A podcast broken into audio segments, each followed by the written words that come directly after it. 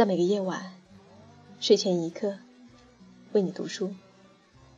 你好，这里是蓝先生的风景，我是主播是水。我在二零一五年三月十六日的成都向你问好。今晚将为你继续播读《小王子》。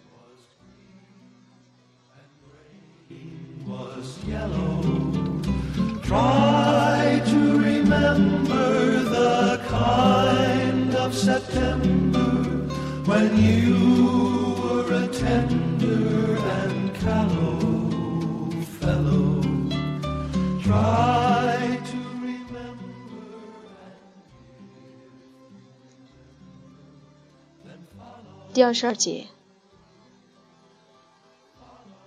你好，小王子说。你好，扳道工说。你在这儿做什么？小王子问。我在分送旅客，一千人一波。扳道工说。我发送运载旅客的列车，一会儿往左。一会儿往右，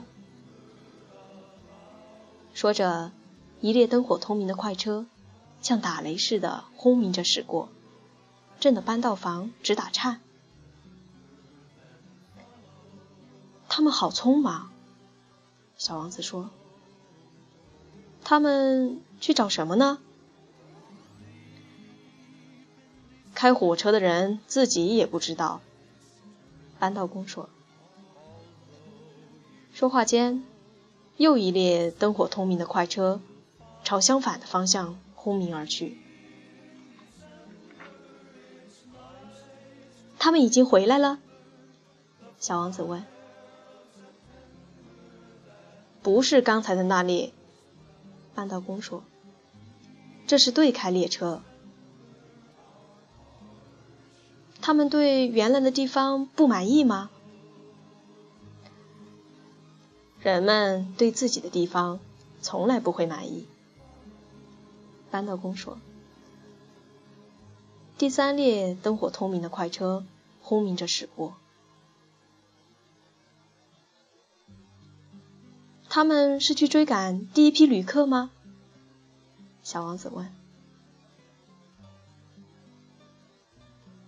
他们没有追赶谁，扳道工说。他们在里面睡觉。或者打哈欠，只有孩子把鼻子贴在窗上看外面。只有孩子知道自己在找什么。小王子说：“他们在一个布娃娃身上花了好些时间，他对他们来说就成了很重要的东西。要是有人夺走了他们的布娃娃，他们会哭的。”他们真幸运，扳道工说。fellow. Try to remember, and if you remember, then follow. Follow.